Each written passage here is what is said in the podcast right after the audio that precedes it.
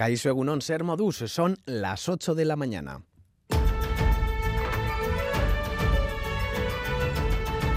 Crónica de Euskadi con Lier Puente.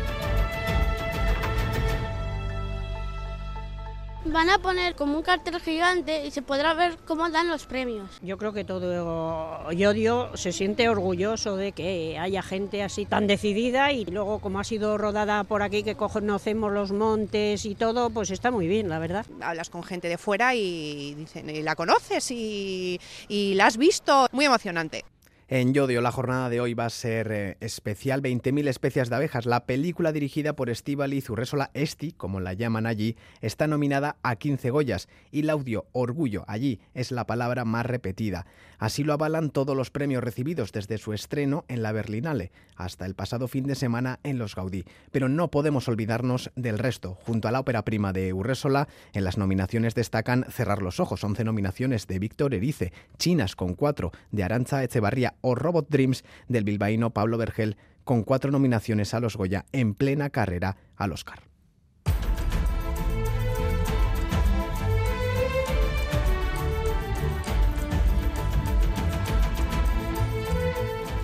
Y las protestas del primer sector se extendían ayer a Vizcaya, convocados por los sindicatos N y EMBA. Los tractores recorrieron Bilbao y lo hicieron entre aplausos de la gente en la calle. La lectura que hacen es muy positiva.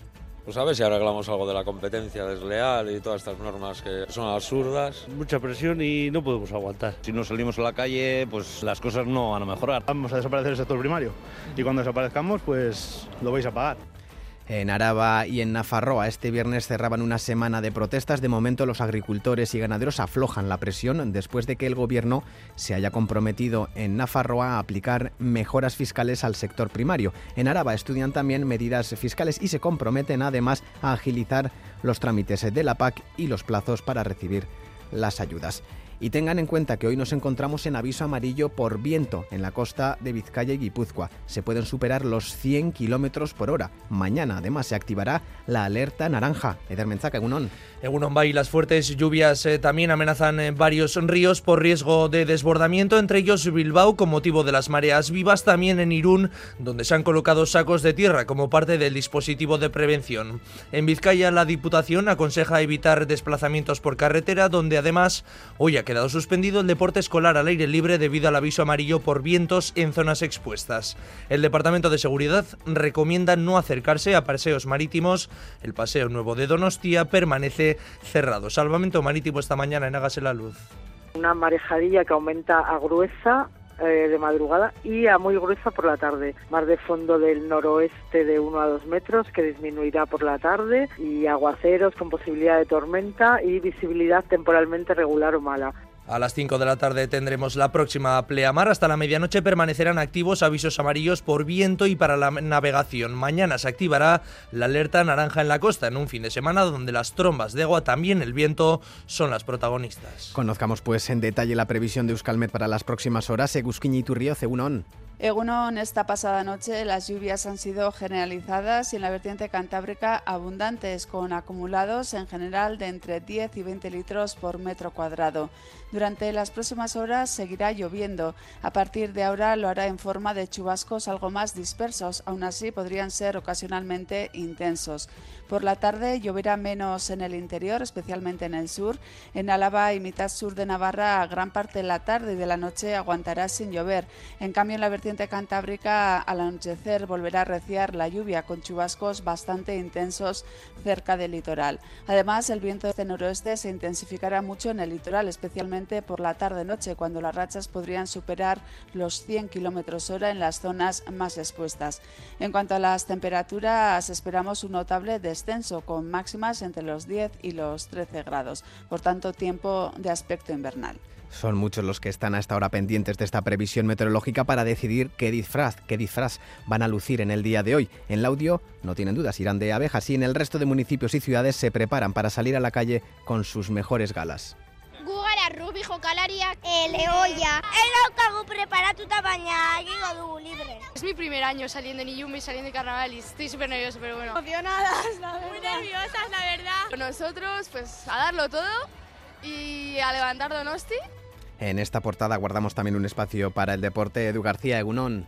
Y bueno, la actualidad deportiva de este sábado se centra en el derby, que se va a disputar en el Real Arena desde las 4 y cuarto entre Real y Osasuna. El conjunto churritina aspira a volver a ganar en casa, lo hará sin Mikel Oyarzábal, que sigue lesionado. Osasuna quiere recuperar sensaciones después de haber caído la pasada semana ante el Celta, lo hará sin José Arnaiz. Antes, a las 2 de la tarde, partido en Mendizorroza entre Alavés y Villarreal, un partido entre dos rivales directos en la lucha por la tranquilidad en primera. Buena oportunidad para que el equipo de Luis García Plaza consolide su plaza en el Ecuador de la clasificación. Anoche en primera, Cádiz 0, Betis 2, el Betis ha adelantado a la Real en la tabla clasificatoria. En segunda a las 4 y cuarto en Lezama, Amorebieta Elche, el peor equipo de la categoría contra el mejor del 2024. Y doble cita con el Parejas de Pelota. En la penúltima jornada de la primera fase, hoy en el Labrit de Iruña, Artola e Imaz contra Zabala y Martija. Zabala juega en lugar del lesionado Joaquín Altuna. Y en el frontón Vizcaya en Bilbao, Peña y Alviso contra Pello Echeverría y Erostarbe. Este último entra en lugar del lesionado José Javier Zabaleta. Información de servicio. Recuerden que la plantilla de Tuvisa inicia hoy a las 2 una huelga indefinida en los autobuses urbanos de Gasteiz, tras no haber llegado a un acuerdo con la dirección para la mejora de las condiciones laborales y de la calidad del servicio. Los sindicatos denuncian que la última oferta presentada por Tuvisa es casi idéntica a la anterior. Los servicios mínimos fijados son del 30%. Asier López de Sabando, presidente del Comité de Trabajadores de Tuvisa. Ahora mismo no sabemos absolutamente nada. Con lo que tenemos, los autobuses a cocheras.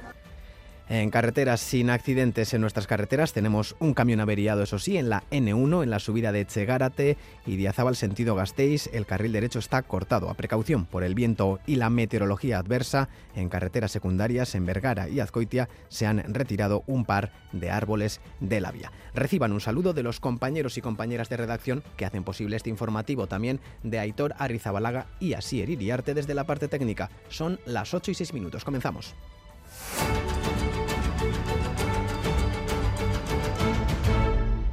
La de hoy puede ser una gran noche para el cine vasco. Las películas vascas parten como favoritas, con 46 nominaciones en los premios Goya que se entregan en Valladolid, 33 con participación de ITV Media.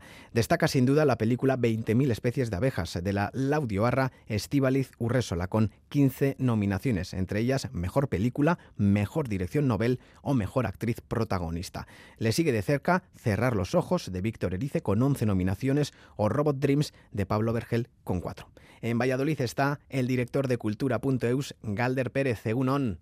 Egunon, todo preparado en Valladolid para recibir al enorme grupo de nominados y nominadas a los premios Goya. El cine vasco se ve reconocido con 46 nominaciones, 33 de las cuales tienen la participación de EITB. Destacar que todos los oficios del cine vasco han sido reconocidos en estas nominaciones. Sigourney Weaver va a recibir el Goya Internacional. Ella también tiene ganas de ver la película de Estíbaliz Urresola, 20.000 especies de abejas. 20,000 species of bees and amor and. La ópera prima de Estíbaliz Urresola es la película que cuenta con mayor número de nominaciones, 15 en total, y entre las nuestras le sigue Cerrar los ojos de Víctor Erice. Los representantes de todas estas películas, las películas vascas, serán recibidos en un encuentro de ITV este mismo mediodía. Ainchane Pérez de Palomar es responsable de los derechos de antena y coproducción de ETV. Tenemos preparado un encuentro, un cóctel informal, que en realidad lo que queremos es que el sector se sienta apoyado, encontrarnos todos, tener un momento en el que nos podamos ver las caras y que sientan el apoyo de ITV y que nosotros estamos ahí para lo que necesiten. En, un momento en el que, bueno, pues son un grupo importante, pero en uno mucho más grande, que van a ser más de 3.000 personas. Entonces es un momento para encontrarnos, sí. Y después ya de noche la gala comenzará a las 10. La ilusión y el sueño hace tiempo que echaron a rodar. Es que ricasco, Galder. Durante el día volveremos a Valladolid en varias ocasiones. Y las protestas del primer sector se extendían ayer a Vizcaya, convocados por los sindicatos N y EMBA. Los tractores recorrieron Bilbao y lo hicieron entre aplausos de la gente en la calle. La lectura que hacen es muy positiva. Carlos Ibarrondo de EMBA estaba emocionado. Agradecer todo el afecto que hemos recibido en todo el camino y en Bilbao. A las 7 menos cuarto de la mañana, el autobús de línea que me he cruzado de mi casa al primer kilómetro ya me ha echado las luces y otro cine, joder. Y aquí ha sido una, pasada, ha sido una pasada. En Araba y en Nafarroa este viernes cerraban una semana de protestas. De momento los agricultores y ganaderos aflojan la presión sobre Pamplona después de que el gobierno se haya comprometido a aplicar mejoras fiscales al sector primario. Después de plantar cientos de tractores en el centro de la capital, ayer se marchaban a la espera de una nueva reunión con el gobierno de Chivite la semana que viene. Mantienen las movilizaciones en el resto del territorio. Hoy en Arangoa. Después de una reunión de tres horas en la sede del Departamento de Desarrollo Rural, agricultores y ganaderos aceptaban aflojar la presión sobre Pamplona. Salvador Moreno, portavoz. Esto estaba letargado y hoy ha despertado, tanto el departamento como los sindicatos. Nos hemos comprometido a aligerar Pamplona. Vamos a seguir en nuestras zonas moderadamente. El Gobierno se ha comprometido a aplicar una mejora fiscal para que los agricultores y ganaderos navarros no estén en peor situación que en otras comunidades. Volverán a reunirse la semana que viene. Las organizaciones agrarias esperan nuevos compromisos. Félix AGN, Fermín Gorraiz, N hasta que no se lleguen a acuerdos y hasta que esos acuerdos no sean traducidos en un documento firmado por todas las partes. Un compromiso, pero que claro, para llegar a acuerdos yo creo que va a costar. El Gobierno tiene voluntad de trabajar por reforzar el sector primario. José María Yerdi, consejero de Desarrollo Rural, José Luis Arasti, de Economía y Hacienda. Es un compromiso de trabajar en los próximos meses en la solución y en el análisis de los problemas. Para ver de qué manera se puede mejorar esos incentivos fiscales para el sector. En una semana volverán a reunirse y si el Gobierno no cumple, los agricultores y ganaderos advierten volverán a las calles con más fuerza. Y en Araba, la Diputación estudiará medidas fiscales para aliviar la situación de agricultores y ganaderos. Asimismo, se ha comprometido a agilizar los trámites de la PAC y los plazos para recibir las ayudas. Estas y otras cuestiones serán objeto de análisis en la mesa de trabajo que se creará próximamente, tal y como han acordado el Gobierno foral y el sindicato UAGA. Escuchamos a Edurne Basterra de UAGA y a Maya Barredo, diputada de Sostenibilidad, Agricultura y Medio Ambiente. La reunión ha sido una reunión positiva. Hemos salido con el compromiso de crear una mesa de trabajo, no solamente para lo que son temas de agricultura, sino lo que son temas transversales que nos afectan directamente. Seguir trabajando en medidas fiscales que son muy importantes de alguna manera, que les permitan pasar, como decíamos, eh, pues esta situación de una manera más liviana a nivel económico. El Endacari Íñigo Urcuyu ha mostrado también su apoyo a los agricultores vascos y ha destacado la labor de respaldo al sector agrario que el gobierno vasco realiza al considerar que es estratégico para Euskadi. Ha destacado, ha destacado muy especialmente los requisitos de la PAC. Y seguimos pendientes del estado de salud del hombre vecino de Baracaldo que ayer resultó herido en una colisión entre un turismo y un tractor que circulaba en una movilización agraria no comunicada en la localidad burgalesa del Valle de Mena. El conductor del tractor ha sido detenido por un posible delito contra la seguridad vial. Y hoy los tractores llegarán a Madrid. Su objetivo es obstaculizar las entradas a la ciudad y llegar a la sede socialista de Ferraz. La convocatoria no es oficial. Fernando Grande Marlasca, ministro de Interior en Televisión Española. No nos, consta, no nos consta ningún tipo de comunicación, no me han trasladado ninguna comunicación a delegación de gobierno. Ya sabéis que toda manifestación, toda concentración debe de ser comunicada.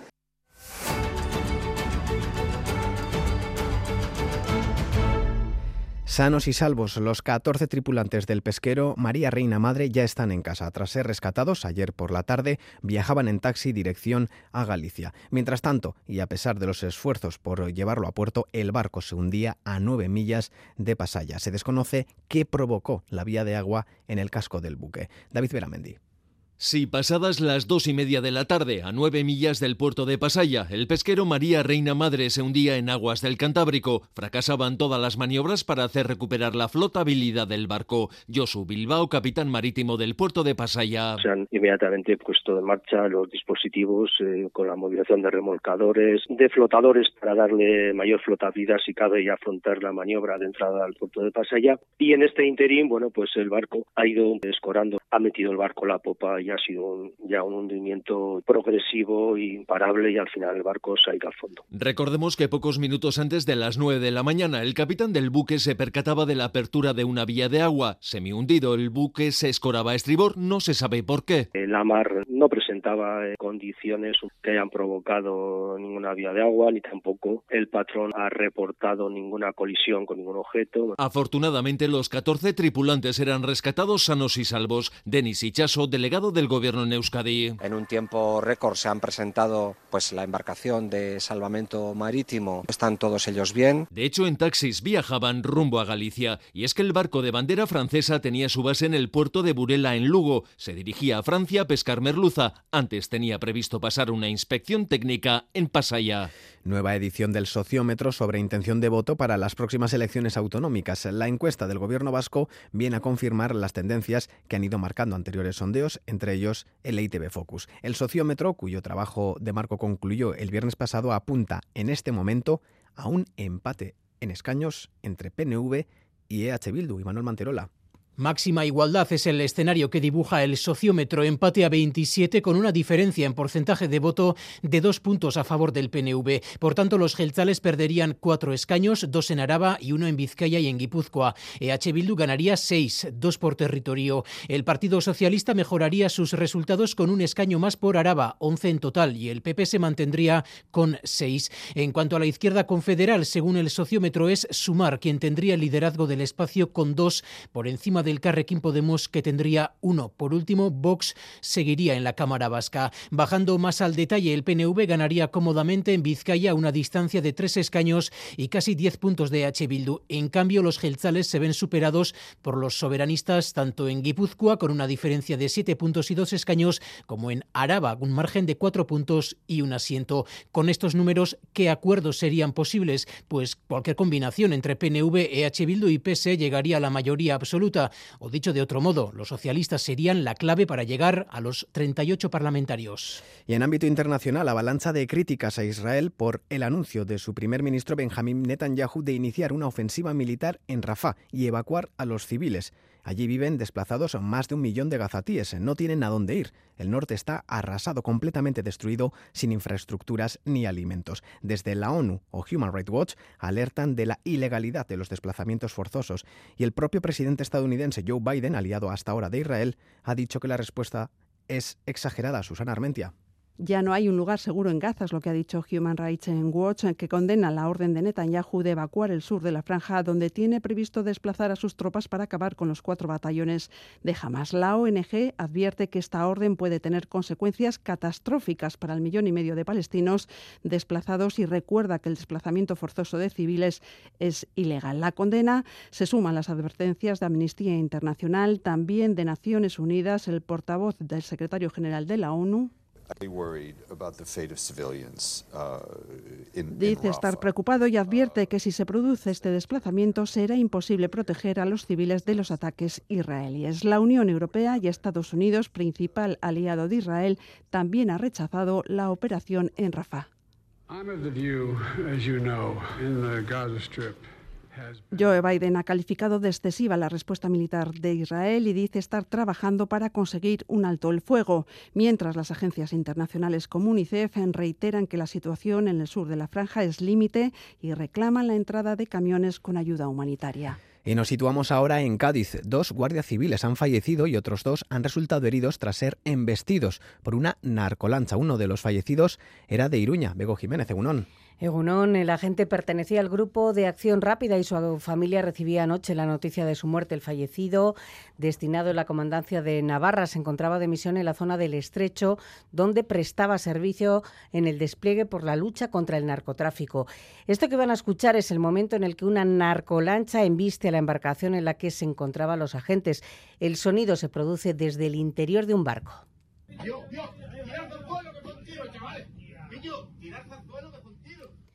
parecer se encontraban trabajando en un dispositivo en el puerto de Barbate para identificar a los ocupantes de varias embarcaciones de alta velocidad. Escuchamos a espectadores que jaleaban a los narcotraficantes.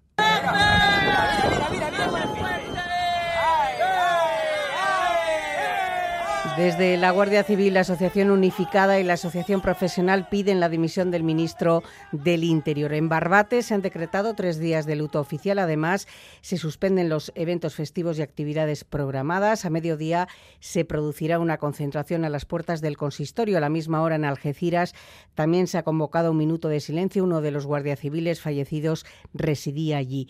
El ministro del Interior, Fernando Grande Marlasca, se desplazará este sábado a Barbate, según han confirmado fuentes del Ministerio del Interior.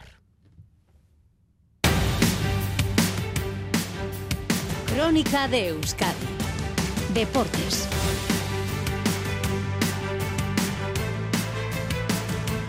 Son eh, las 8 y 19 minutos, tiempo para el deporte con Edu García. Egunón de nuevo. Un día de derby este sábado a partir de las 4 y cuarto en el Real Arena entre Real Sociedad y Osasuna. El conjunto Chur y Ordín quiere volver a ganar en casa, hacerlo en Liga, donde hace tiempo que no consigue sumar los tres en una atacada. Un partido que afronta sin Mikel Oyarzábal como principal ausencia destacada en una nómina de bajas que es importante una vez más para Imanol, que aspira a volver a sumar los tres en casa de una vez por todas, aunque reconoce que la tarea no ha sido ni va a ser sencilla. Bueno, pues que, hemos tenido partidos complicados y que lo hemos intentado, que, seguramente muchos de ellos hemos estado más cerca de ganar que, de empatar, o, porque creo que perder no hemos perdido y que lo que queremos es ganar. Eh, pero bueno, que, evidentemente eh, es lo que quieren todos los equipos y eso una seguramente no nos va a poner la alfombra. Este derby llega justo después del partido copero ante el Mallorca que ha dejado la Real a 90 minutos de una final en el torneo de Copa y justo antes del encuentro de Champions de la próxima semana ante el Paris Saint-Germain. Pero Imanol quiere pensar solo en el rival de hoy, en el Club Atlético Sasuna. Como dijo Luis Enrique, de aquí a París pueden pasar muchas cosas. Incluso dijo que igual no estábamos, así que te puedes imaginar. Eh, Osasuna, mañana. Eh, como ha dicho Asier, eh, llevamos tiempo sin ganar en casa ante nuestros aficionados el partido más importante siempre es el siguiente eh, y lo que queremos es ganarlo. Y además la Real ya sabe que está obligada a ganar si quiere recuperar el sexto puesto, puesto que anoche el Betis se impuso al Cádiz por cero goles a dos en el partido que habría esta jornada liguera. En cuanto a Osasuna, la ausencia destacada es la de José Arnaiz, lesionado, un problema muscular que le va a dejar fuera de combate durante unas cuantas jornadas. El equipo navarro viene de caer con estrépito ante el Celta en la última jornada, 0-3 en el Sadar, y por ello llegó Barasate ha incidido mucho en la previa del derbi ante la Real en el capítulo anímico, en recuperar sensaciones y en que Osasuna vuelva a ser el equipo que compitió al más alto nivel la pasada temporada. En esa aceptación estamos y trabajando que, y buscándole, nosotros, o sea, cada partido de primera división, que mañana jugamos en Anoeta, lo hemos hecho como algo rutinario, va, jugamos un derby en Anoeta no sé cuántas veces ya contra la Real. Hostia, que eso, que le tenemos que dar importancia a eso, que nos tienen, nos tienen que brillar los ojos cada vez que jugamos un partido con esta camiseta, un derby, la posibilidad de ganar a la Real allí. Y como se convierte en rutina, pues al final pues no sé, parece que, que, lo, no sé, no, no, yo creo que tenemos que volver a, a, a ilusionarnos, volver a, a sentir ese brillo. Sí, y si Manuel decía que el partido ante Osasuna va a ser complicado, ¿qué decir de lo que supone esta misión para el conjunto navarro, que desde que Arrasate se sienta en su banquillo nunca ha ganado en el Real, nunca ha ganado un derby en San Sebastián? Por eso Yagoba tiene claro que lo de mañana no va a ser una tarea sencilla. No, veo un partido complicado porque ellos hagan lo que hagan, pongan el, el once que pongan, están siendo muy, muy, muy competitivos y están sacando buenos resultados, ¿no? Nosotros allí pues bueno, ya hemos conseguido algún empate, últimamente no. Bueno, necesitamos hacer las cosas mejor que, el domingo pasado para tener opciones, ¿no? Ahora mismo no estamos pensando si llevamos 20 años sin ganar o estamos pensando en volver un poco a esa, versión más competitiva para tener opciones de sacar un buen resultado. A las 4 y cuarto en San Sebastián, en el estadio de Anoeta, Real Sociedad Osasuna Derby en Primera División. Y antes, a las 2, comenzará en el estadio de Mendizorroza el partido entre Alavés y Villarreal. Una buena oportunidad para que el equipo de García Plaza sume los tres puntos ante un rival ahora mismo directo en la carrera por la tranquilidad. Raúl Pando, ¿qué tal, Egunon? Egunon a las 2 de la tarde recibe el Alavés al Villarreal con la intención de volver a sumar tras la derrota de la pasada semana frente al Barcelona en lo que es el segundo partido consecutivo en Mendizorroza. Carlos Vicente, Quique García y Gorsabel vuelven a la convocatoria, el que se cae de la misma estenaglia con un problema muscular. El partido eh, es el primero de un tramo de competición en donde los albiazules van a jugar frente a rivales directos en la tabla. Por ello, el técnico albiazul Luis García Plaza da gran importancia a los próximos partidos, empezando por el de esta tarde frente al Villarreal.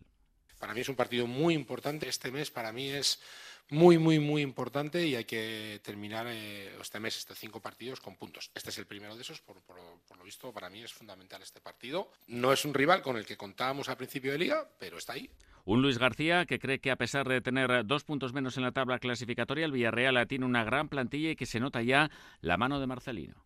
Y yo creo que Marcelino ya le su sello. Creo que es cada vez más le está dando su sello, que es eh, ser un equipo muy junto, que a contraataques todos los equipos de Marcelino son bestiales. Pitará el andaluz eh, Melero López y vamos a ver si el carnaval y la hora restan o no afluencia al estadio de Mendizorroza. Gracias, Raúl. Miramos también a la jornada en segunda división, porque a las 4 y cuarto tenemos cita en Lezama con el duelo entre Amorebieta y Elche, el mejor equipo en lo que va del año 24, el conjunto licitano que ha sumado ya 10 puntos, contra el peor de la categoría y el peor del año. El Amorebieta lleva sin ganar desde el 6 de diciembre y está ahora mismo lejos de los puestos de salvación, pero en todo caso todavía sueña y lo tiene que hacer en caso de victoria y ante el conjunto alicantino con la opción de agarrarse a la permanencia. John Zubieta. La Morevieta se mide hoy al Elche a las 4 y cuarto en Lezama. El conjunto de Jandro Castro quiere dejar atrás la consecución de resultados negativos, tres derrotas seguidas, y empezar a lograr puntos para salir de la quema. En este caso, ante un Elche que es sexto a 24 puntos de los azules y que no conoce la derrota en los últimos cinco encuentros. Por si fuera poco, no ha encajado un solo gol en ese repóquer de encuentros. El técnico del conjunto Sorno Charnata, eh, Jandro Castro, sigue creyendo en el equipo y se muestra convencido de que van por el buen camino. Eso sí, le falta la rúbrica de la victoria. Los chicos están convencidos de que estamos por el buen camino a pesar de cómo estamos, que no es fácil, ¿vale? A pesar de que no estamos, ellos están convencidos, todo el mundo estamos convencidos, falta ganar. Por mucho que nosotros digamos aquí que estamos convencidos, que estamos llegando, que nos generan poco, si no ganas no sirve de nada. El Amorebieta llega a este partido con la baja de Ángel Troncho, titular en los dos últimos encuentros y que la jornada anterior sufrió un esguince en su rodilla izquierda. Salvo el delantero cedido por el Eibar, Jandro Castro ha convocado a los mismos jugadores que llamó a filas para la jornada anterior. Dejamos el fútbol y miramos a la pelota porque hoy tenemos doble cita con la penúltima jornada del torneo de parejas, con dos partidos en los que hay muchas cosas en juego además para los dúos participantes. En el frontón Iruña, en el frontón Labrit de Iruña, Artola y Ima se van a ver las caras contra Zabala y Martija. Zabala vuelve a jugar en lugar de Altuna. Y en el frontón Vizcaya, Peña y Albisu se van a medir a Pello Echeverría y Arostarbe, que entra en lugar del lesionado José Javier Zabaleta. Miquel ¿qué tal, Egunon? Uno, el zaguero Durrechu, debuta en el Parejas de Primera con 29 años y después de casi nueve campañas en profesionales. El Ostarbe jugará hoy por Zabaleta, que parará tras 184 partidos consecutivos en diferentes ediciones del Parejas. El Ostarbe jugará con Pello para enfrentarse a Peña y Albisu. El duelo es una especie de reto personal para el propio zaguero Durrechu. También ya sabemos que bueno, tenemos enfrente una pareja que, mete mucho ritmo, que mete, mucha velocidad y para mí también es como un test, ¿no? Al final nunca he jugado con peloteris como Albisu y, y bueno, para mí es algo, pues bueno, un reto personal bastante importante. A efectos clasificatorios puede ser un partido cómodo para la pareja de Aspe que jugará, eso sí, un duelo decisivo el día 17 ante Artola Imaz en el Labrit. Enfrente hoy en Bilbao, Peña y Albisu, que son quintos con cinco puntos y que necesitan ganar sí o sí para no meterse en apuros. Peña habla de la presión con la que encaran este partido.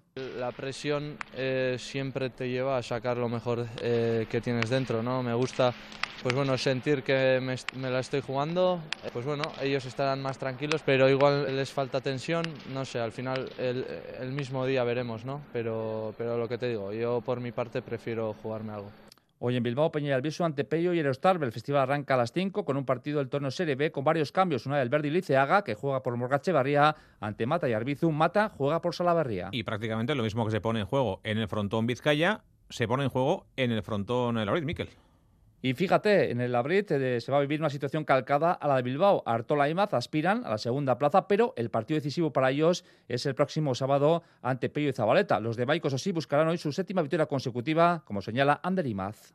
Pues bueno, tarde o temprano pues perderemos algún partido, pero bueno, venimos en una racha muy buena. Creo que pues es en un campeonato así ganar seis partidos pues es algo muy complicado, pero bueno, como te digo, el sábado otro partido muy duro. Creo que Julen llega con mucho juego a este partido, demostró la semana pasada y bueno, al final, aunque no esté Joaquín, pues Zabala también se está viendo que está en una gran racha en los partidos que está jugando y bueno, un partido muy complicado, pero bueno, queremos hacerlo nuestro bien. En la pareja rival, en la pareja de Aspe, Zabala entra por Altuna, será el tercer partido para el Riojano que ha ganado los dos que ha jugado. Zabala y Martija buscan ganar para acercarse a la cuarta plaza y tener así un playoff más benévolo. Escuchamos al Tienen que llegar con las mejores las mejores sensaciones para, para, los playoffs y bueno, creo que, creo que no van a guardar nada en la recámara, así que nosotros tenemos que salir al 100% desde el tanto uno a intentar sacar el, el, punto que les hace falta para asegurarse la cuarta plaza y, y en eso nos centramos. Gracias, Miquel. Además, eh, ayer comenzó la Rosco Pala en eh, Munguía, Maldonado 3, Maldonado y Pérez 3, Gaobeca Alcorta 1, Inecolo Rutia 3, Madariaga Gordon 0 y dos marcadores más en la Liga Leboro de Baloncesto, jornada 20, Tizona Burgos 101, GBC 76 y en la Liga Sobal de Balonmano, Vidasoirun 34, Torre Vega 31.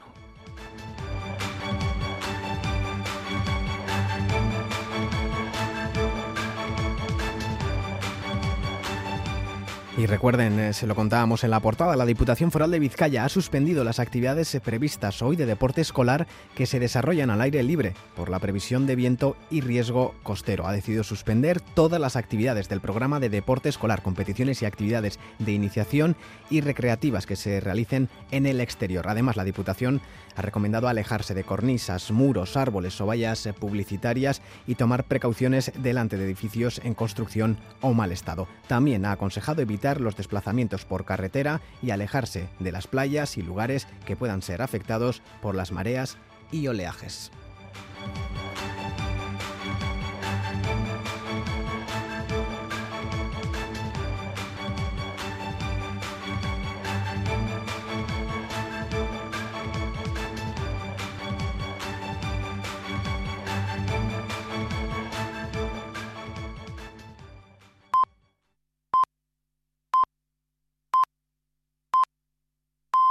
Son las ocho y media de la mañana.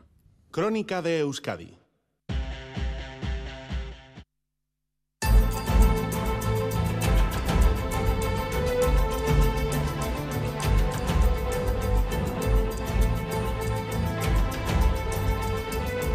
En estos momentos tenemos 10 grados en Bayona, 9 en Bilbao, 8 en Donostia, 6 en Iruña y 5 en Gasteiz. Nos encontramos en aviso amarillo por viento en zonas expuestas en la costa de Vizcaya y Guipúzcoa. Se pueden superar los 100 km por hora. Además, está activo el aviso amarillo por riesgo marítimo costero por impacto en costa. Conectamos con Euskalmet para conocer la previsión meteorológica con Egusquiñe y. Kaixo, egunon. Vamos a tener unos carnavales pasados por agua. ¿Qué disfraz elegimos para hoy? ¿De esquimal o de hawaiano? Bueno, durante las próximas horas eh, seguirá lloviendo, pero a partir de ahora lo hará en forma de chubas algo más dispersos. Por la mañana eh, las precipitaciones han sido bastante generalizadas. Aún así, bueno, eh, ahora durante la mañana ocasionalmente los chubascos pueden ser intensos. Por la tarde lloverá menos en el interior, especialmente en el sur. En Álava y mitad sur de Navarra, gran parte de la tarde y de la noche aguantará sin llover. En cambio, en la vertiente cantábrica sí que esperamos todavía algunos chubascos y además al anochecer los chubascos pueden ser intensos eh, cerca del litoral. Además el viento del oeste-noroeste se intensificará especialmente por la tarde-noche cuando las rachas podrían superar los 100 kilómetros hora en las zonas más expuestas. Y en cuanto a las temperaturas, pues esperamos un eh, descenso notable. Hoy se van a quedar por debajo de los 13 grados en puntos del litoral y en muchos puntos del interior en torno a los 10 eh, grados o por debajo de ese valor. Por tanto, tiempo de aspecto invernal. ¿Y para mañana esperamos cambios? Eh, esperamos eh, mucha menos lluvia. Lloverá principalmente durante la primera mitad del día y en la vertiente cantábrica. Luego por la tarde aguantarán largas horas eh, sin llover. No se descarta que llueva un poco ocasionalmente, sobre todo al anochecer o por la noche, pero ya durante la segunda mitad de mañana lloverá poco. De todas formas, seguiremos con bastante nubosidad y todavía con ambiente fresco. Espero que los oyentes hayan tomado nota para la elección del disfraz y no pasen ni frío ni se mojen. Egusquiña y Turrioz desde Euskalmet, es que ricasco, Geroarte. Bye, Geroarte, agur. En las carreteras les informamos de un accidente en estos momentos, eh, colisión de dos vehículos que ocupa un carril en la AP8 en Oyarchun, en el kilómetro 10 sentido Bilbao, sin heridos. Además, tenemos un camión averiado en la Nacional 1 en la subida de Echegárate y Sentido Gasteiz. El carril derecho está cortado.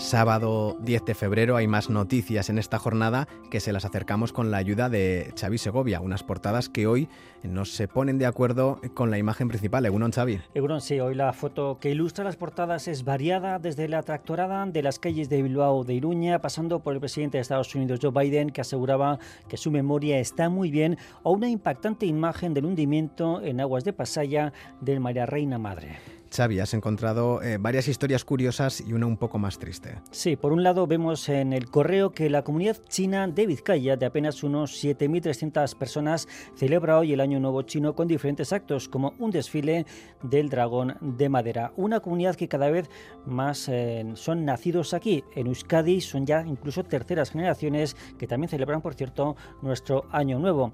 Y otra historia menos alegre es la que protagoniza Oscar Suárez. Ha estado 30 años cruzando la ría al frente del gasolino que une Erandio con Baracaldo, un barco de larga historia que comenzó a funcionar, según algunas crónicas, hacia el año 1800. Allí realizaba su última travesía. La pandemia y la falta de clientes hacen inviable este servicio. Óscar asegura sentirse triste y apenado por tener que sacar a dique seco su gasolino, pero no le quedaba, dice, otra salida. También el deporte nos trae una historia interesante de la que se habla poco. Sí, leemos en el digital El Independiente un reportaje sobre cómo es el trabajo de las canteras de fútbol a edades tempranas y cómo la gran mayoría se quedan por el camino. Se titula Niños futbolistas y padres que viven de ellos. Cuenta cómo apenas con 14 años los mejores pueden llegar incluso a ganar 50.000 euros en equipos como el Real Madrid, pero solo unos pocos llegan a esa élite. Gestionar esa carrera o esa frustración para que no sean juguetes rotos es esencial, dicen en este reportaje del Independiente. Y una noticia que suena futurista, pero que ya está aquí. Sí, lo vemos en el país. Ciudades como A Coruña, Zaragoza y Jaén reparten ya medicamentos a través de drones. Se trata de una prueba piloto que está funcionando. Los drones se van afianzando poco a poco. Incluso París quiere que funcionen como aerotaxis en los Juegos Olímpicos de este verano. La Unión Europea prepara ya una normativa al respecto. Las empresas del sector aseguran que tienen muchas ventajas, como requerir, por ejemplo, para aterrizar verticalmente un espacio más reducido que un helicóptero. Y terminamos como siempre con el crucigrama, la sección más exitosa entre nuestros oyentes. Eh, ¿Qué palabra buscamos hoy? Pues eh, primero vamos a recordar, la semana pasada buscábamos una palabra de ocho letras para fiesta popular. La respuesta, muchos lo acertaron, era carnaval. Hoy lo vamos a poner un poquito más complicado. Buscamos una palabra de siete letras para postre italiano. Siete letras, postre italiano. La próxima semana daremos el resultado de Esquerricas Xavi. ¿De hawaiano o de, de, o de esquimal? Creo que hoy nos va a tocar más, más, esquimal, de esquimal. ¿no? Sí, sí, hoy sí. ¿Cuándo pasa? Ay, Berlín. En Mondragón Universitatea te ofrecemos estudios de grado en Ingeniería, Gestión de Empresas, Emprendimiento, Educación, Comunicación, Humanidades y Gastronomía. Es el momento de plantearte tu futuro. Entra en la web mondragón.edu barra prest y apúntate a las jornadas de puertas abiertas. Mondragón Universitatea. Learning from Reality. Cuca y Danza y el coreógrafo Jesús Rubio ponen en escena una nueva creación, Chalaparta. La Chalaparta es mucho más que un instrumento, es escucha y transmisión compartida. Es el encuentro entre siete intérpretes para desarrollar una danza de raíz y a la vez contemporánea. Chalaparta, Cuca y Danza y Jesús Rubio. 16 de febrero en el Teatro Arriaga. Entradas en taquilla o en la web del teatro. En el programa líder de los lunes. El juego de inmunidad comienza en 3, 2, 1, ya. Los tres equipos buscan la llave que les abra las puertas del triunfo. ¡Venga, que puedes! El conquistador del fin del mundo, episodio 4. Este lunes por la noche en E ETV2. Echevarría, Blanchard, Barceló, Tellaeche, Ucelay, Óscar Domínguez, Menchugal. La Galería Lorenart presenta una extraordinaria colección de obras de arte de los autores más importantes del siglo XX y actual.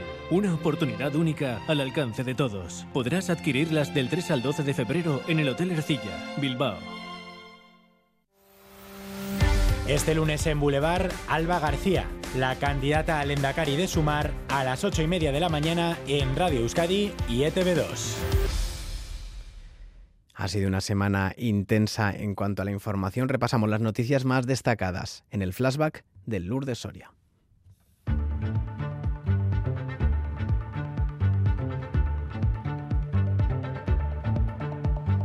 Flashback. Comenzamos con sonidos como este que escuchábamos al inicio de la semana. El de las bocinas de centenares de tractores con los que los agricultores salían a calles y carreteras para pedir precios justos para el campo, menos burocracia o rechazar la competencia desleal.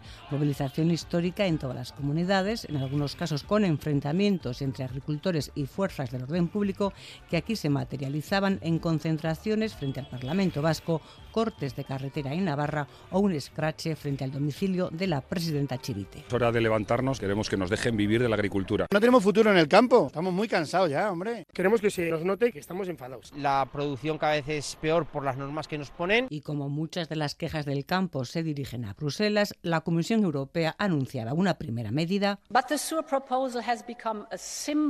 que retira su plan de reducir los pesticidas de un conflicto en ebullición a otro que de momento se desactiva esta semana, acuerdo de última hora entre sindicatos y la patronal de los centros educativos concertados y desconvocatoria de las jornadas de huelga, portavoz de ELA, de Cristau Escola y de las familias. Lo que querríamos es que eh, no nos viésemos abocados a tener que llegar de nuevo a esta situación. Si la herramienta que tienen para que, van a utilizar siempre para presionar, para conseguir lo que desean es, es la movilización, es el conflicto, bueno, pues sí que creo que, requiere una reflexión. Tenemos miedo a las familias que esto se vuelva a repetir. En Castro Urdiales, conmoción y pena por el asesinato de Silvia Vizcaína, de 48 años, asesinada presuntamente por sus dos hijos adoptivos de 15 y 13 años respectivamente. El ayuntamiento decretaba tres días de luto, una concentración en recuerdo de la víctima terminaba con aplausos. Alcaldesa. Queda patente que nos queda mucho por analizar, mucho por estudiar y mucho por trabajar para que estos hechos no, se vuelvan a repetir. Y voy a volver otra vez a pedir respeto y cautela.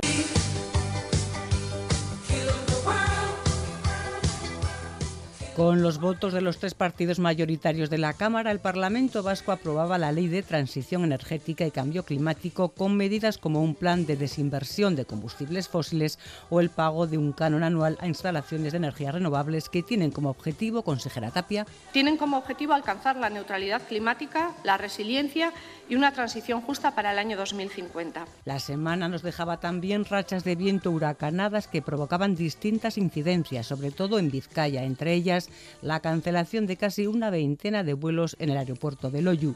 La virulencia del viento pillaba por sorpresa a los mismísimos responsables de Euskalmet. Pensábamos que íbamos a tener alguna racha en zonas expuestas en las que podríamos andar por 130, 140 kilómetros por hora pero ha, pasado de ahí hasta incluso a 162. Puigdemont cada vez lo tiene más difícil para ser amnistiado. La Eurocámara aprobaba una resolución para exigir a España que investigue si hubo conexión entre agentes rusos y los líderes independentistas catalanes del proceso.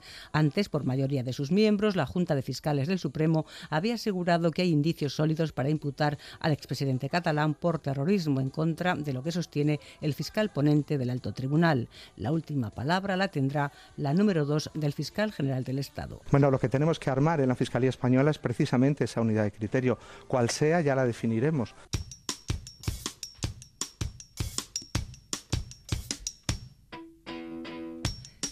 En Oriente Medio jamás respondía de manera positiva a la propuesta de tregua en Gaza, pero con unas condiciones, alto el fuego definitivo y retirada de Gaza del ejército israelí, que el gobierno de Netanyahu no aceptaba porque a su juicio eso significaría exponerse a otra masacre como la del pasado octubre.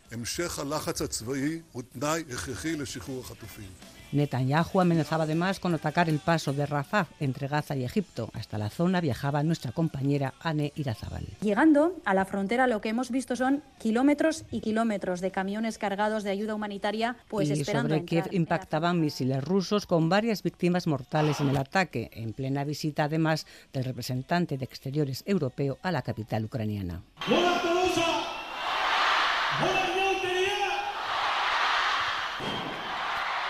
Mayor contraste en este flashback no cabe de lo que sucede en algunos lugares del mundo a la fiesta de carnavales que desde el jueves gordo vivimos en nuestros pueblos y ciudades. Los de Tolosa siempre son un buen reclamo, como lo es visitar en Navarra las termas de Arce. Se abrían al público tras una década de excavaciones arqueológicas. Estamos en plena calzada del Pirineo, que cruza la cordillera por el paso de Ibañeta, y entonces estas termas seguramente darían servicio a los usuarios de esas vías y también conectaría el mundo local con el resto del, del mundo romano.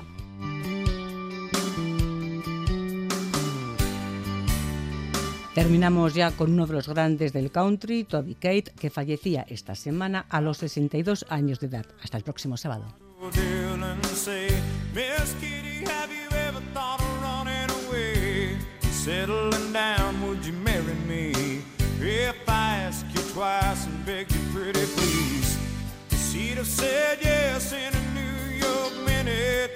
Never tied a. His heart. He just stole as he rode away. He never hung his hat up at Kitty's place. I should have been a cowboy. I should have Ya lo hemos escuchado, hoy y mañana lloverá de manera intermitente una lluvia que agradecerán nuestros campos y pantanos.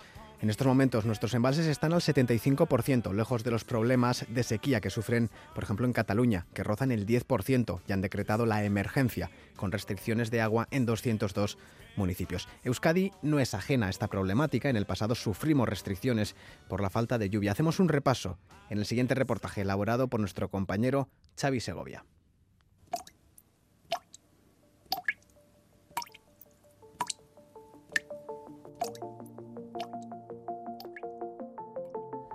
El agua es un bien de primera necesidad que no lo echamos de menos hasta que nos falta. La escasez de lluvias puede suponer un grave problema social e incluso económico. En Euskadi desde siempre hemos asociado la lluvia como un elemento muy nuestro. Nos resulta casi inconcebible no tener al menos el característico sirimiri, pero esta visión cambió en octubre de 1989. Ese mes la lluvia no se dejó sentir, un día y otro, al que siguieron un mes y otro sin que la lluvia cayera, una circunstancia que no se daba desde 1964. Los embalses no paraban de secarse. Su imagen era de pantanos casi vacíos, lo que comenzó a preocupar a las autoridades. Así nos lo recordaba el entonces Lendakari José Antonio Ardanza. Pues las recuerdo como un auténtico drama.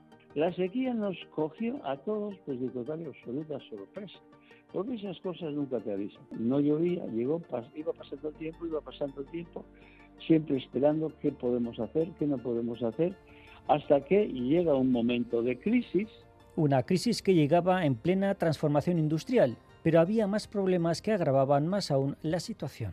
Es que no solo nos cogió lo de la, lo de, la sequía, es que nos cogió como las plagas de Egipto. O sea, nos cogió la sequía, nos cogieron los incendios, nos cogió en Vitoria en enero con 31 grados de temperatura, o sea, fue, fue, fue todos los, todos los males de la naturaleza que se podían sumar.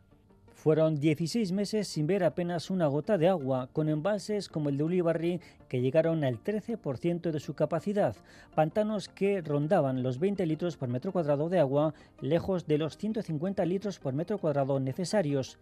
Pedro Barreiro es el actual gerente del Consorcio de Aguas de Bilbao se vivió con tremenda desazón y con un gran eh, problema de miedo ante lo que podía ocurrir si la situación no terminaba resolviéndose en un tiempo relativamente no muy largo de tiempo, aunque nosotros estuvimos en esas circunstancias varios meses un escenario que obligó a adoptar medidas drásticas, la más extrema, el corte de suministro de agua a la población, casi un millón y medio de habitantes que vieron cómo de las seis horas nocturnas sin agua se pasaba a las 10 y más tarde a las 12 horas, incluidos los fines de semana. En un intento de moderar el abastecimiento de agua, el Consorcio de Aguas de Vizcaya y Ambisa se han visto la necesidad de ampliar el horario de suministro de agua en Gasteiz y en Vizcaya los laborables de 10 de la noche a 6 de la mañana y los festivos de 12 de la noche hasta las 8 de la mañana. Como botón de muestra, los ciudadanos comprendían la gravedad de la situación, pero no escondían su malestar. Es injusto que no se pueda beber el agua. Dicen que tienen la mejor depuradora de Europa, que aprovechen eso, porque vamos, que digan todavía como esta mañana, que si sale el cieno al llover, que ha llovido para que salga cieno de la presa. ¿Ya le vamos a beber entonces? ¿De botella? ¿Quién me paga a mí eso? El Consorcio de Aguas de Bilbao y Anvisa, Aguas Municipales de Vitoria, trataban también de frenar las fugas, que en algunos casos llegaban al 40%, y además reducir la presión para no perder tanta agua. Una de las cuestiones importantes era reducir al máximo las fugas, eh, funcionar con las presiones mínimas necesarias para que todas las redes pues pudieran estar con agua pero sin grandes eh, pérdidas.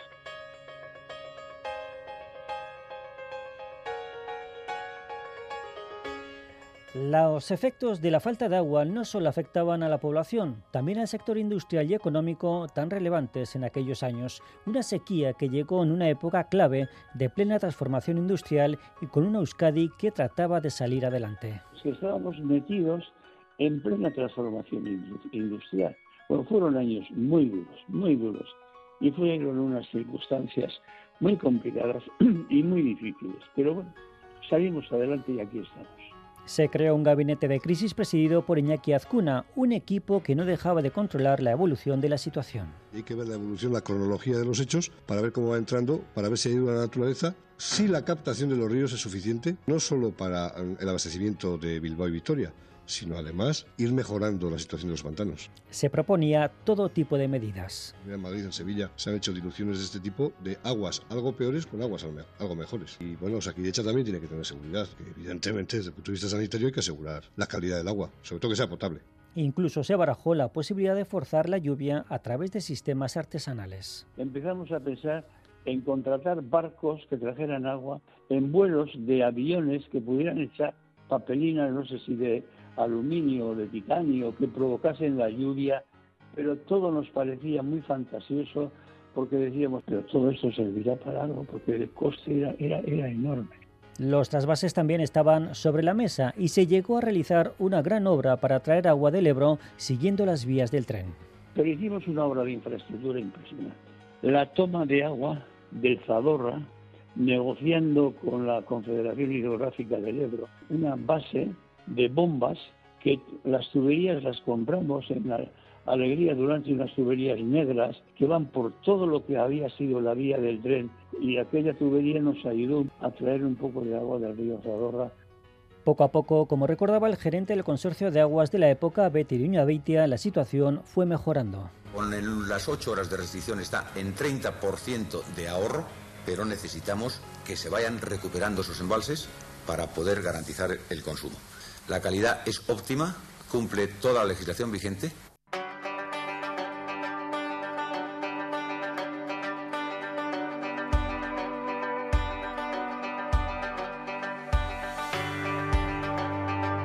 Unas restricciones que comenzaron en octubre de 1989 y que se mantuvieron hasta el 1 de febrero de 1991. En total, 16 meses de cortes a los que siguieron, paradójicamente, días de lluvias torrenciales en las que se conocía como la Euskadi tropical.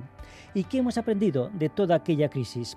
El gerente del Consorcio de Aguas, Pedro Barreiro, asegura que ahora se puede predecir mejor y con mayor antelación la evolución de las lluvias, lo que puede también anticipar las medidas nosotros podamos hacer proyecciones a varios años vista mediante sofisticados modelos matemáticos con arreglo a las existencias de agua que tenemos en este momento y el histórico de sesenta y tantos años de precipitaciones en nuestro ámbito de actuación para saber qué es lo que va a ocurrir pues de aquí a dos años y a más años vista incluso. Sin duda el cambio climático está afectando no tanto al volumen de lluvias, pero sí a la forma de las precipitaciones, más concentradas y de menor duración. El montante global de lluvia anual no ha variado tanto pero sí la manera en la que ésta se produce y por lo tanto bueno pues nuestra capacidad de almacenaje se tiene que adaptar a estas nuevas situaciones que parece claro que es un vienen dadas por el cambio climático. Los ciudadanos somos más conscientes del valor del agua, una toma de conciencia que se traduce en un 40% menos de consumo que entonces. También las fugas se han reducido a un escaso 5% y sobre todo se hace un consumo más responsable de un bien que no es infinito.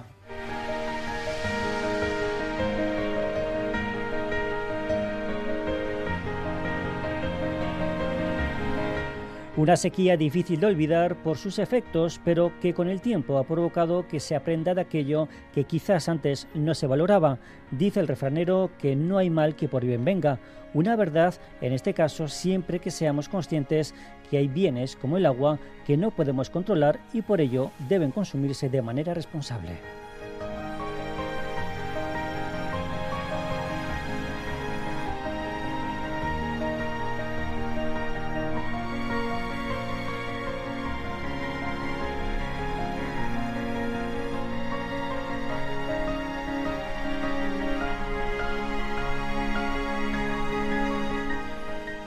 EITB está este fin de semana en Valladolid apoyando a las y los profesionales vascos que optan a los premios Goya 2024, pero hoy también tenemos que estar pendientes de los premios ADG que se entregan en Estados Unidos. Eh, la última gala de los premios Grammy ha coronado a la cantante y compositora estadounidense Taylor Swift como la primera artista en lograr cuatro galardones en la categoría de mejor álbum. Esta información nos puso sobre la pista de una gastistarra que trabaja como diseñadora de producción en Londres, que ha sido nominada a los premios Art Directors Guild en la categoría de vídeos de formato corto y musicales, que se concederán hoy en el mismo recinto que acogerá en marzo la gala de los Oscar. Bego Jiménez. Sí, en el Dolby Theater de Hollywood. Miren Marañón pisará hoy la alfombra roja por su trabajo en el videoclip I Can't See You de Taylor Swift. Hay nervios. Nos lo contaba en Boulevard esta semana. Buah, mucha ilusión, muchos nervios. Va a ser mi primera gala en alfombra roja en Estados Unidos, en, Hollywood. Sí, un poquito de estrés, porque lo primero que piensas es qué me voy a poner, pero en general muy contentos. Formada en la Universidad del País Vasco, fue en su año de Erasmus en Grecia cuando descubrió la escenografía. Ha trabajado en El laberinto del fauno de Guillermo del Toro, Red, White and Royal Blue de Uma Thurman, entre otros. El videoclip con más de 4 millones de reproducciones en YouTube está inspirado en películas de acción, espías y ladrones. Se grabó en Liverpool en junio básicamente diseñar el look del vídeo musical. Taylor lo dirigía. Su equipo me contactó por medio de otro diseñador con el que he codiseñado esto, que se llama Ethan Topman, que necesitaban a alguien aquí en Europa porque hicimos el vídeo musical en Liverpool. Yo firmé el contrato sin saber con quién iba a trabajar. Sabía que era un A-list artist female, eso es todo lo que me había dicho mis agentes. En tan solo unas horas conoceremos si recibe el galardón. Por el momento sabemos a quién se lo va a dedicar pues se lo voy a agradecer a mi familia, que creo que lo diré en español, porque en euskera creo que ya es un poquito un push, un poquito complicado, y agradeceré a mis agentes y a, y a Taylor y a Ethan, que son al final los que me trajeron a ese proyecto.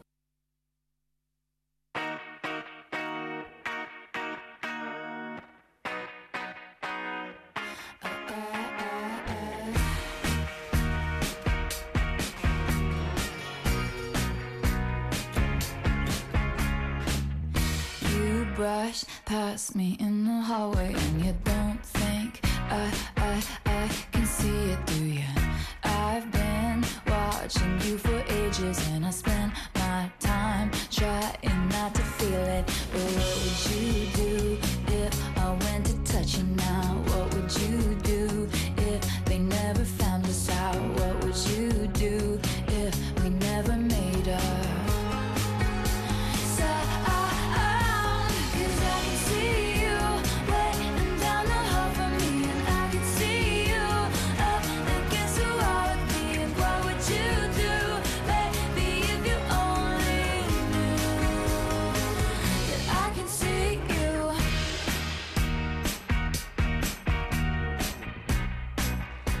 cambiamos de estilo musical, cambiamos Taylor Swift por Gonchi Fasai.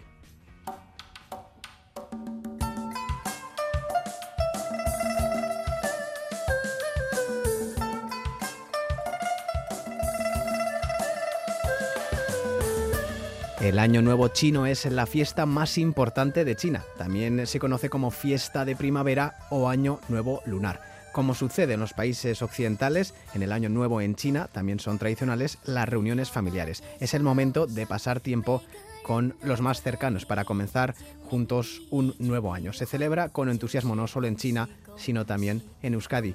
Hoy estamos entrando en ese nuevo año nuevo lunar. Bego. A mediodía, el Instituto Chino de Guipúzcoa celebrará el Año Nuevo del Dragón de Madera con vistas a la playa de la Concha desde el hotel situado sobre el mirador natural del Cerro de San Bartolomé. Habrá una presentación de esta cultura milenaria, la realización de manualidades con palillos y farolillos, el aperitivo con un dulce tradicional y el saludo de estudiantes de castellano desde China. El dragón simboliza poder, fuerza y energía y la madera significa vida y crecimiento. Así será el 2024, según Adela Lu, directora del instituto. Y se supone que la gente que nace en este año del dragón va a ser ambicioso, podría trabajar por su cuenta, por su propia iniciativa. Por eso yo creo que va a ser un año preferido para los padres que tengan hijos igual podríamos esperar un baby boom. Existen numerosas supersticiones, rituales y creencias vinculadas al Año Nuevo chino. La gente que suele hacer la limpieza a profundidad es algo muy importante porque simboliza de quitar la suciedad, mala suerte, enfermedad de la casa. Y también, digamos, la preparación de comprar las comidas típicas para el año nuevo y también tradicionalmente era muy importante de comprar ropa nueva para toda la familia. Además, esta noche corresponde al cabeza de familia darle un sobre rojo a los niños de la casa. Representa la entrega de bendiciones y buena suerte. Siniancualu o algo así. Feliz año nuevo.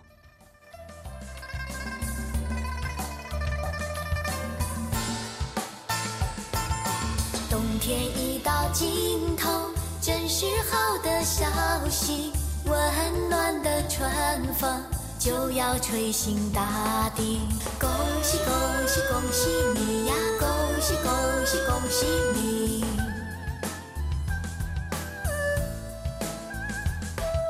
好好冰雪融解，眼看梅花吐蕊，漫漫长夜过去。